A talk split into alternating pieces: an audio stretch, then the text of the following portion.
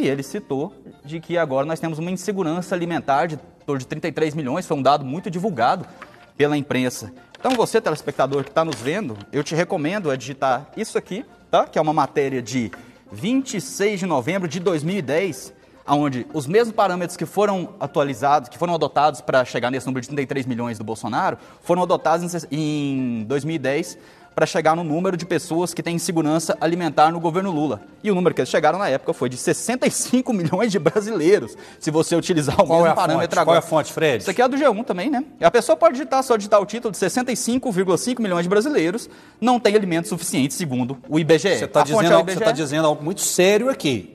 33 milhões são os dados de hoje, né, usando os mesmos critérios. Em 2010, 65 milhões. E a é gente tem isso? que... É isso Agora, voltando para os indicadores aqui, econômicos, que é basicamente o modo mais objetivo que a gente tem de aferir. Ah, em 2014, nós tínhamos uma inflação de dois, nós tivemos uma inflação de 6,4%. 2014, ah, chegando ali no ano da reeleição do governo Dilma. 2015 já foi para 10,7%. Olha esse aumento aqui sem ter absolutamente nada no mundo, nem guerra, ah, nem pandemia, um aumento de 6,4% para 10,67%.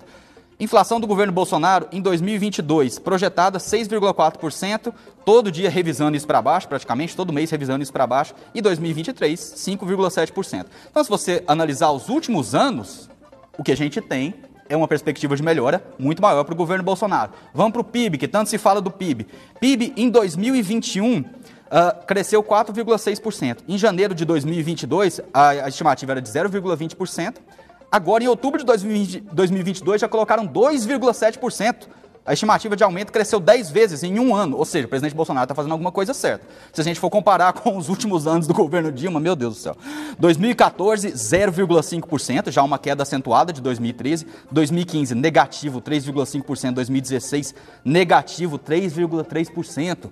Meu Deus do céu, eles estavam destruindo o país sem ter pandemia e sem ter guerra. O vírus do Brasil se chama PT, pessoal. e Eu sempre vou dizer isso aqui. E agora, para finalizar aqui, talvez o dado mais interessante, que mais as pessoas estão ah, interessadas nesse debate aqui, o desemprego. 2022, o Brasil acabou de ter a maior queda no G20, que são as 20 maiores economias do mundo. Nosso desemprego atual está em 8,9%. Se a gente for olhar os índices do dos três últimos anos do governo petista, 2014, 4,8%, número muito bom, excelente. Só que em 2015 eles já dobraram, foi para 9,6%. E 2016 já estava 12,5%.